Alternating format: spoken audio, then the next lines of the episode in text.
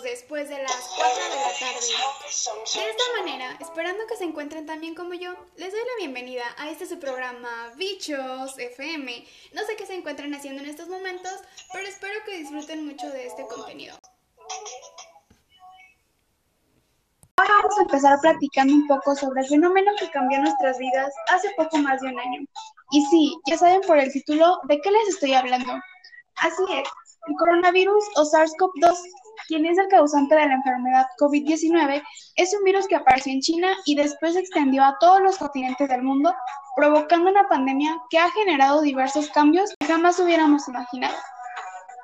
Para adentrarnos más en el tema, quisiera darle la bienvenida a nuestra especialista Pita Rosso, licenciada en enfermería, especialista en cuidados intensivos, para que nos hable más acerca de este virus. Hola Pita, es para mí un placer poder estar aquí contigo en este espacio. Además, sabes que te admiro muchísimo y en verdad, gracias por tomarte el tiempo de estar aquí. Eres una de las personas que sabe demasiado sobre diversos temas y ahora con esta nueva enfermedad te volviste una experta en el tema. Hola, hola, no, no agradezco luego con gusto y también todas las gracias por invitarme a este pequeño espacio. Espero que la gente que esté escuchando eso se lleve un aprendizaje y pues también les sea útil para la nueva normalidad en la que nos encontramos. Claro que sí, y ahora bienvenida.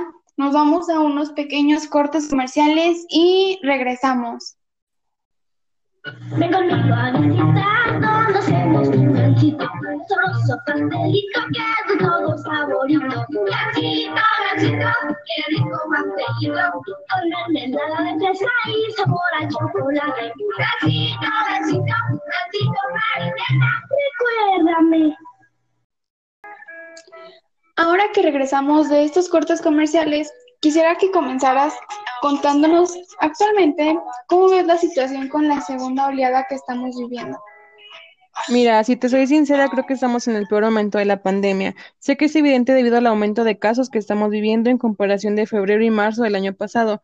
Además, con esos cambios de semáforo que fluctúan entre naranja, rojo, pero la gente cree que es verde, cada día me doy cuenta que las personas siguen sin entender la importancia de quedarse en casa y es muy triste. El incremento de, casos en, estas fechas se debe a las fiestas decembrinas. Para estas fechas, hace un año solo se había un poco más de 78 mil personas infectadas y se habían ocasionado nada más entre 2.400 muertes o más. Pero esto me refiero a todo el mundo. Antes se tenía una letalidad del 2%, eh, lo cual indicaba que era relativamente baja en comparación de otras pandemias. Además de que se comienza a hacer más evidente la falta de recursos como medicamentos eh, como Propofol, Tramadol, Midazolam, los cuales son muy importantes para la sedación de los pacientes, ya que cuando se intuban los pacientes se deben de tener, se deben de mantener sedados, para que así no sientan la molestia de un tubo en la garganta. La escasez de ventiladores y camas se debe por la saturación que hay de pacientes. Todo esto a causa de que la población sigue reuniéndose y pues a consecuencia muchas personas se contagiaron. Por lo tanto, se vio una ocupación de más del 100% en los hospitales del estado. Ya veo. Entonces, a la fecha actual, ¿qué dirías que se dice sobre los casos confirmados por día y las defunciones?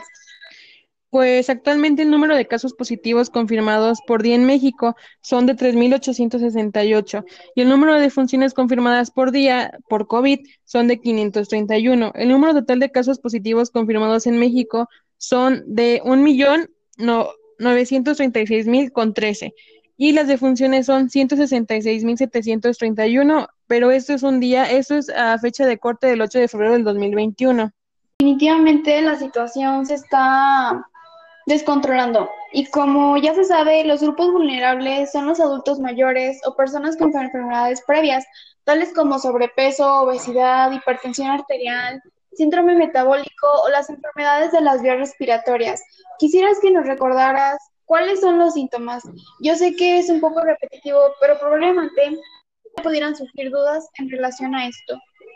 Sí, claro. Mira, debemos de saber que los síntomas son fiebre mayor a 38 grados, tos en su mayoría seca, dificultad para respirar, dolor de cabeza, escurrimiento nasal, también dolor de garganta al tragar alimentos o también al tragar líquidos.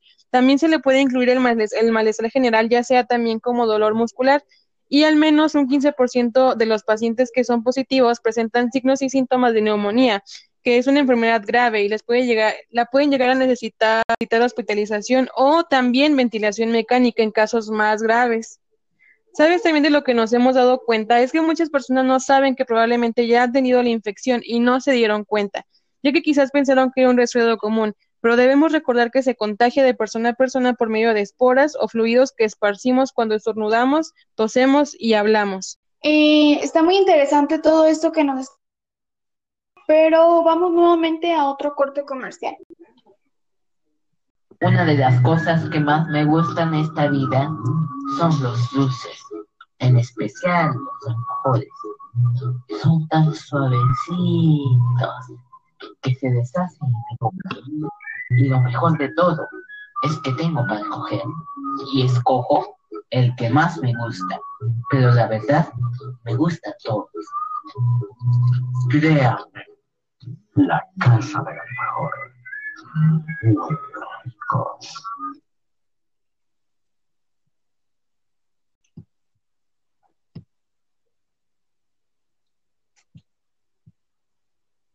Ahora que regresamos de esta breve pausa, ya que nos recordaste, entonces, ¿cuáles son los mecanismos de transmisión del SARS-CoV-2? Pues mira, hace poco leí esto, ahora que lo mencionas, es importante que la gente lo sepa. Los mecanismos de transmisión del SARS-CoV-2 son tres. El primero es indirecto, es por una persona que toca una superficie infectada que ya está contaminada previamente por el virus y es muy poco común este mecanismo. Un ejemplo sería el camión, que todo el mundo lo puede ahí manipular y nadie se dedica a limpiarlo para evitar ese tipo de, contagio. Otro sería por gota de saliva. Este debe de ser mm, de un tamaño mayor a 5 micras, las cuales no alcanzan el metro y medio de distancia que deben de mantener cada persona. Estas se liberan al toser o estornudar y al no llegar a la distancia necesaria, pues estas no contagian a nadie. La otra sería por aerosol. Esta es en la que más se, se hace énfasis ya que son gotas de saliva microscópicas, es decir, que nadie las puede ver a no ser de que sean por un microscopio. Estas se expulsan al hablar o también se, se liberan al respirar. Se mantienen en el aire por muchas horas y aquí es en donde salen casos de supercontagios. Un ejemplo sería cuando mucha gente se reúne en un lugar cerrado sin tener una buena ventilación.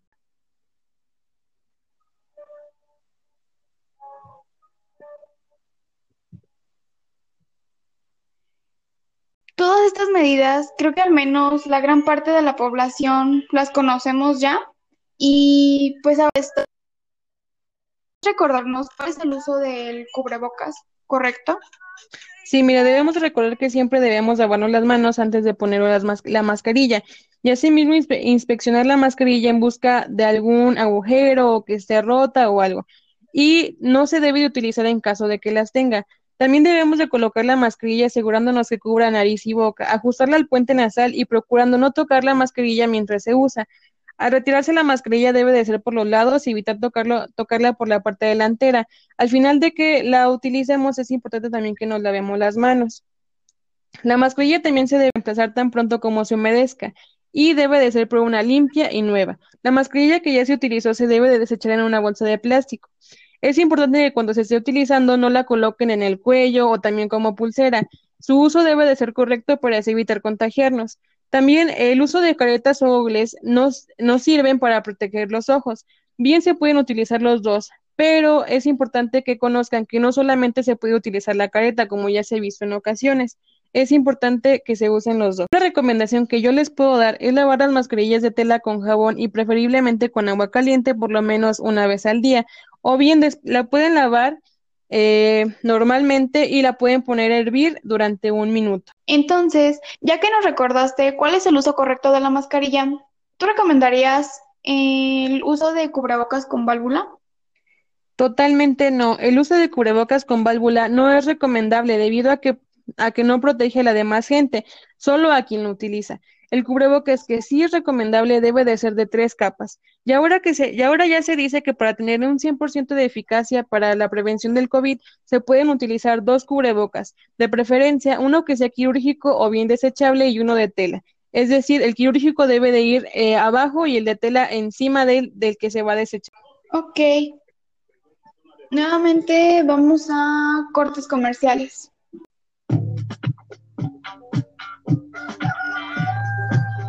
Mañanas me despierto muy hambriento y sigo el olor que me lleva en el viento. Pollo yo, tostayón, voy por el auto yo. Quiero pollo yo, dame pollo yo, pide para llevar en el auto yo. Quiero pollo yo, dame pollo yo, pide para llevar en el auto yo.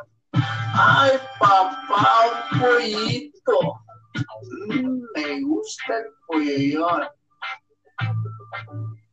Y otro de los temas que quiero abordar el día de hoy es acerca de la vacuna. Yo sé que ya se está utilizando la de Pfizer y que tiene un poco más del 90% de eficacia, pero ¿podrías explicarnos más consiste?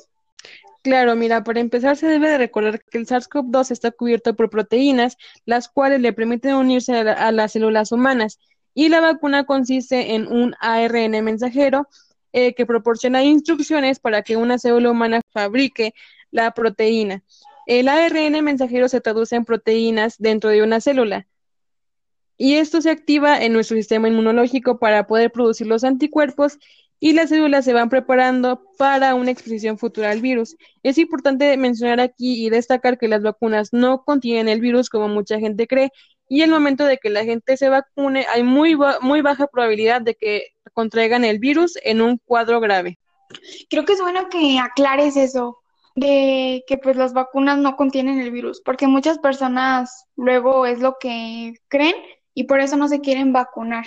Y además la manera en la que lo explicas creo que es que se está llevando a cabo en México, eh, que consta de cinco etapas y las cuales se definen por diferentes fechas de aplicación.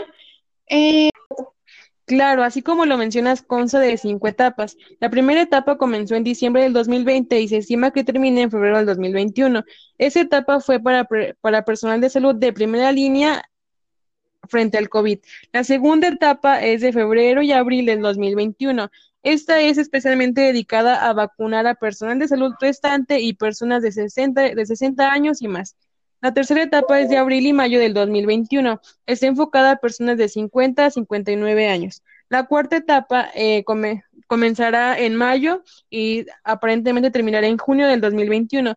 Está destinada a vacunar contra coronavirus a personas de 40 y 49 años.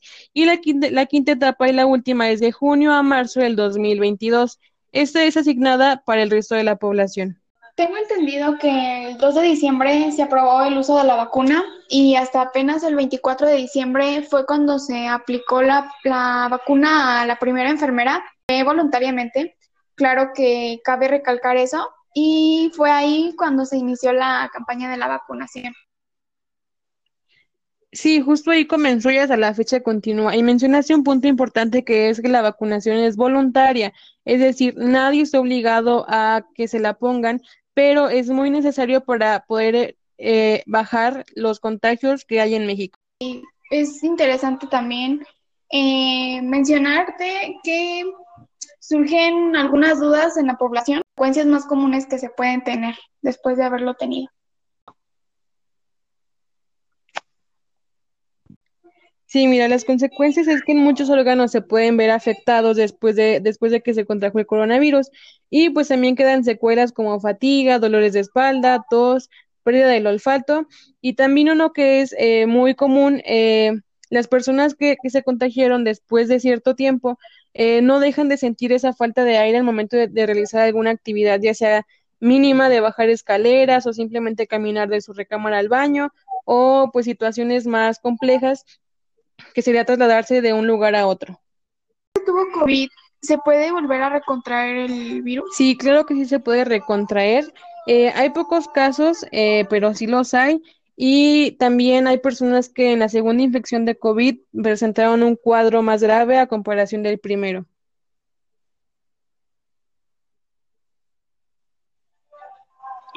Definitivamente es importante seguir cuidándonos para pues evitar infectarnos y este programa ha sido de mucho conocimiento, reflexión y aprendizaje en el que todos estamos involucrados Muchísimas gracias por compartir esta valiosa información. No, no agradezcas y ten por seguro que volveré. Me dio demasiado gusto estar aquí y espero que algo de lo que yo les haya dicho les sirva para la nueva situación en la que nos enfrentamos día con día y pues espero que les haya gustado. Muchísimas gracias por estar aquí con nosotros. Espero que tengan bonita tarde y nos vemos hasta la próxima.